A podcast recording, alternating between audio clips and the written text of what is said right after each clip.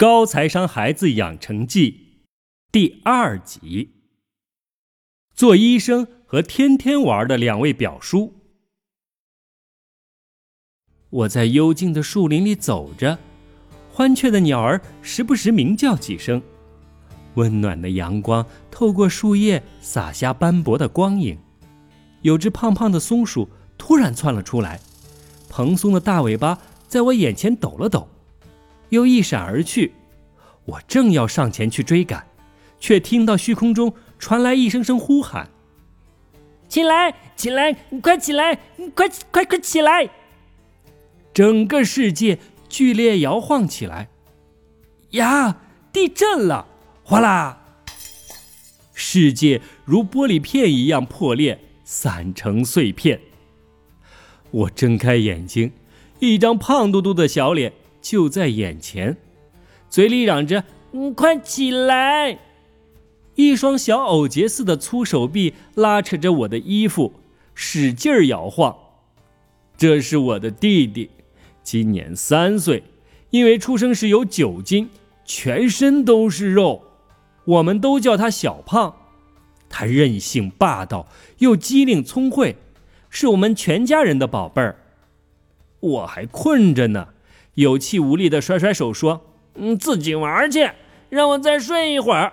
今天不用上学。”不行，妈妈说要出门了。小胖大着嗓门吼道：“出门？哦，对哦，今天要去姨婆家吃饭。”哎呀，我哀嚎了一声，转个身想再趴一会儿。我不怎么喜欢跟姨婆一家吃饭，尽管姨婆从来都是笑嘻嘻的，说话也总是温声细语，让人很想亲近。可是她家有两位叔叔，很奇怪，一个家庭里能长出两个性格完全不同的人。快点！小胖再次大吼。我呆呆地看着他，忽而又觉得，一个家庭。长出性格完全不同的两个人也属正常，我跟小胖就是如此。月薪十几万的大表叔，姨婆和我奶奶是亲姐妹，有两个孩子，性格迥异的两位表叔。姨婆常说我像小时候的大表叔，安安静静，喜欢看书。现在的大表叔可是牙医，奶奶说一个月能赚十几万呢。据说他从小成绩就好，每次考试都是前几名，后来顺利考到香港大学医学院，毕业后成了医生，成了大家的偶像。他家住九龙那边，房子非常漂亮，也很宽敞。两个表妹每人都有一间粉红色的房间。里面堆满了玩具，还有迪士尼的公主床和白色梳妆台。他们读国际学校，上芭蕾舞班，学竖琴和大提琴，几乎每个假期都去旅行，真令人羡慕。可是爸妈却对此不以为然。爸爸说：“生活虽然精彩，每个月都花光光，老了要怎么办呀？”我妈点头赞同：“对呀。”由俭入奢易，由奢入俭难。家里主要靠大表叔的收入，万一他不工作了，以后一家人不知道要怎么过呢？每月十几万的薪水还都花光光，不知道你信不信？我是不信啊！我零花钱一个月才几十块，已经过得很滋润了。十几万，那要多少个零啊？我缠着妈妈问为什么。妈妈就列了下面这个清单给我：住房，九龙高档社区，租金四万；养车一万，其中油费三千，两边车位租金六千，加上每年要检修、买保险、付牌照费，一个月至少一万。两个表妹国际学校学费及杂费两万。两个表妹兴趣班学费八千，乐器、舞蹈、英文、运动几样加起来再乘以二，费用及水电煤气费等六千元，给双方父母家用八千元，全家吃饭一点二万元，大家乐、大快活这类快餐都是五十元起，稍微好一点的都要人均两百元。他们常常与朋友聚餐喝咖啡，Happy Hour，一个月两万都挡不住。全家置装费五千元，医生家庭总不能寒酸啊！加上婶婶还要买化妆品、换季衣服和包包。旅行八千元，一家四口旅行还这么频繁，一年至少十几万。兴趣消费三千元，大表叔爱摄影，还喜欢品红酒，这些爱好。都需要金钱支持，一年要花好几万也很常见。其他未预计消费一万，如人情往来、税费、医疗保险费等，以上总计十三万元。你大表叔每个月收入十一万，大表婶月收入低一些，二点五万元，可每个月固定支出差不多要十三万元。能剩下多少钱？这样消费下去，一辈子也买不到房子，存不到钱。妈妈说：“我愣愣的拿起计算器，算了好几遍，没算错呀，的确要花那么多。连医生这么高薪水的工作都存不到钱，普通人家怎么办呢？”想起奶奶常跟我说的，去超市搬货，一个星期工作六天。一天站足十个小时，薪水还只有八千九百元。很多人以为啊，现在遇到的财务问题，只要找一份更好的工作，拿到更高一些的薪水，就能迎刃而解。这种想法不对。妈妈很严肃地说：“比收入更重要的是现金流。现金流？什么是现金流？”我问。你可以把它想象成一条水流，你的银行账户就好比是一个水池，收入就是往水池里注水，支出就是给水池放水。每个家庭都是一边加水一边放水，加的水多过流掉的水，现金流就是正的；反之，现金流就是负的。妈妈一边说，一边拿起笔在纸上画着。哦，我明白了，收入高不代表剩下的就多，还要看支出有多少。大表叔家就是支出太多了。我点点头说：“没错，你一定要记住这一点，剩下多少比收入多少更重要，这是现金流第一法则。”妈妈语重心长地说：“你刚刚问。”医生的生活都是这样，普通人家怎么办？人家不过日子了吗？你看，咱们周围有很多普通家庭，他们也很快乐，他们可没有那么多钱可花呀。可见，好的生活不一定是要花那么多的钱。但是，大多数人随着收入的增加，欲望越来越高，花钱也就越来越多。不得不再继续工作去赚更多的钱，他们一辈子把工作看成是赚钱最主要的渠道，把消费当做工作赚钱后的犒赏，因此人生陷入了一个轮回：工作、赚钱、消费的循环，必须时刻为钱工作，再也没有时间和精力去做我们真正想做的事。做真正想做的事呀！二表叔就天天这样过吧，天天玩的二表叔。如果大表叔从小就是其他妈妈嘴里的别人家的孩子，那么二表叔刚好就是反面教材。两个表叔我都不喜欢。大表叔每次看到我，老说我牙没有好好刷，又总教训我要努力上进，别老想着玩。二表叔呢，还没结婚，更没有小孩从小他见我一次就要捉弄我一次。奶奶说他小时候就很淘气，你指东他就去西，在学校打架逃课，常常把姨婆气得直抹眼泪。二表叔读书不好，没有考上大学，打了一阵子散工后，做起了房产中介，后来居然买了好多套房子，现在连中介也不干了，天天不知道在忙什么。我想他肯定天天在做他真正想做的事情。有一次，我听到奶奶问姨婆：“老二现在在做什么呀？”姨婆摇头说。我哪里想着他呀？一会儿在网上卖东西，一会儿又买块农地，搞什么生态农庄，让人来种田。反正他有那么多套楼收租，生活没问题。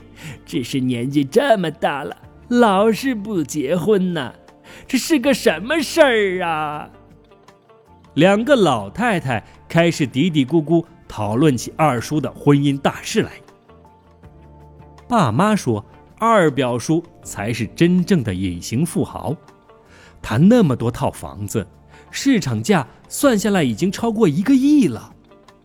每个月的租金加起来都跟大表叔的收入差不多，但他自己只住一间小套间，离姨婆家不远，租金也很便宜，又没有孩子，平日里也很少有特别贵的消费，所以。”他的现金流非常好，不像大表叔一停下工作，家里的收入来源就断了。二表叔的收入都是不用花很多时间和精力就能赚到的被动收入。大表叔连自己的房子都没有，二表叔已经有很多套了，因此二表叔才是我的偶像。当奶奶再一次跟我唠叨。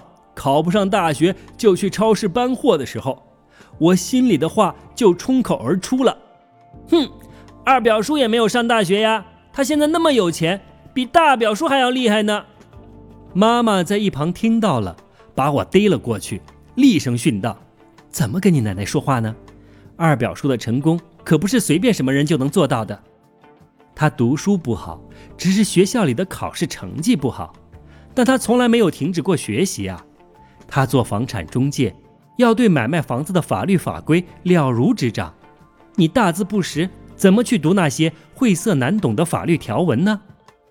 他投资各种生意，必须学会分析处理财务数字。你加减乘除都不会，怎么知道一个生意赚不赚钱呢？他找准了市场时机，大胆地买入房子人家的公司。你如果连新闻报告都理解不了，怎么发现得了商机呀？我耷拉着脑袋，低头听训。嗯，是的，我又心直口快了。我也知道学习重要，就是大人老是啰嗦，好烦呀。妈妈继续说道：“你二表叔这么成功，他是占了天时地利人和。什么叫天时地利人和啊？”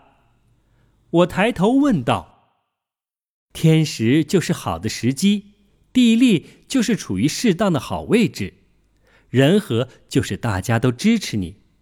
妈妈解释：“你二表叔出来工作是十几年前，刚好香港的房地产处于低位，房子很便宜，没有限制购买的政策，一套四十平米的房子当年只要一百万，如今却要六百万，银行贷款。”也比较容易，当年只需要付百分之五，也就是不到五万元就能付一套房子的首期，这就是天时。当时是买房子的最好时期。现在呢，因为政府不支持炒房，很难从银行贷到款。这四十平米的房子要六百万，首期要给百分之三十，就要一百八十万，五万元很容易筹到。一百八十万就非常难了，所以现在就没有买房子的天时。那地利呢？我问。当时二表叔在房地产中介公司，房子好不好卖，需求多不多，哪里的房子又好又便宜，哪个房东急着用钱会低价卖出，他掌握着第一手的信息。他是中介。对如何压价、如何推高价格卖出，比一般人更有技巧。这就是他的地利。人和呢？当年有一个旺区的房子，房东急着套现走人，但旺区的房价都很贵，他钱不够啊，就找了两个朋友合伙一起买了下来。楼市刚好热起来，等到第三个月要开始付第一个月的贷款的时候。他已经转手按新的市场价格卖出去了，短短两三个月，在朋友的支持下，左手交右手就赚了一大笔，这就是人和。妈妈顿了顿，继续说：“还有，家里人不需要他负担生活费，他可以勇往直前去冒险，投入房产买卖这种风险很高的生意，这也是人和。”如果那时候他有了家庭，上有老下有小，都等着钱花，他有所顾忌，就不会投入这么多，也不会赚这么多。天时地利人和，我在心中默默念了两遍，这真是个神奇的东西。妈妈继续念道：“这种成功模式很难复制，比如你吧，等你中学毕业了，不上大学。”若是你学二表叔也去做房产中介，首先现在的房价这么高，你得先筹到首期，还是以六百万四十平米房子做例子，也许你毕业的时候会更贵，你要付一百八十万首期，你怎么筹这笔钱？就算筹到了一百八十万，当年你二表叔能用这一百八十万首期做三十六间小房子的首期。而你只能买一个，他转手能赚三十六个房子的差价，你只能赚一个。最关键的是，你这么高的价钱买入，不知道接下来房价会不会跌。你花了一百八十万首期，和银行借了四百二十万，买了六百万的房子，结果房价一跌，只值四百万了，你就资不抵债，变成负资产了。当年金融危机的时候，香港房价暴跌，多少人变成了负资产？资不抵债，负资产，什么跟什么？我完全听不懂了，头好晕呐！看我一脸茫然的表情，妈妈笑了，她摸了摸我的头，笑着说：“呵呵，这些你现在还不懂，没关系，只要记住。”二表叔的成功是天时地利人和的结果，不能被大量复制；而你大表叔的成功路径却是可以预见和比较稳妥的。大多数大学毕业的人都能找到一份比较轻松且收入较高的工作。大表叔只要控制好支出，再学一点理财的知识，未来的生活也能过得很好。我有些明白。